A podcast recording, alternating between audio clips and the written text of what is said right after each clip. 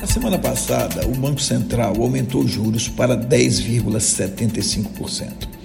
Era um movimento esperado e 10 entre 10 economistas concordam que, frente a uma inflação de dois dígitos, é necessário um forte aumento de juros para conter a demanda e desestimular novos aumentos de preços.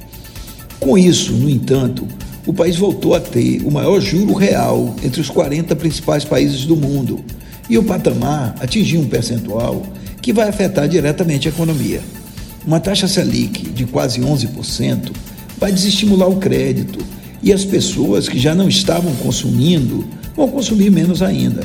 O crédito imobiliário, por exemplo, que é viável mesmo com uma Selic de 7%, no patamar de agora torna-se impraticável e o setor da construção civil vai ser afetado. Outros setores também serão impactados, e tudo indica que o PIB em 2022 vai crescer bem menos que o esperado. Nesse sentido, é hora do Banco Central reduzir o ímpeto do aumento, até porque inflação de demanda não existe no Brasil, não há demanda alta para compras e por isso não é necessário reduzir o consumo.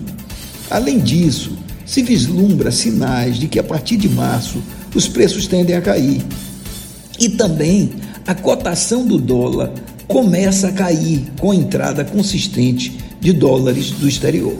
O dólar deve ficar estável pelo menos até agosto, quando a campanha eleitoral pegar fogo. Ah, é verdade, um problema a ser resolvido: o aumento continuado dos combustíveis, que tende a manter a espiral inflacionária. Mas este é um problema que precisa ser resolvido no âmbito de uma estratégia governamental mais ampla que inclua a redução de impostos, mas também a criação de um fundo que possa equalizar os preços dos combustíveis. De qualquer modo, é hora de pensar numa queda de juros.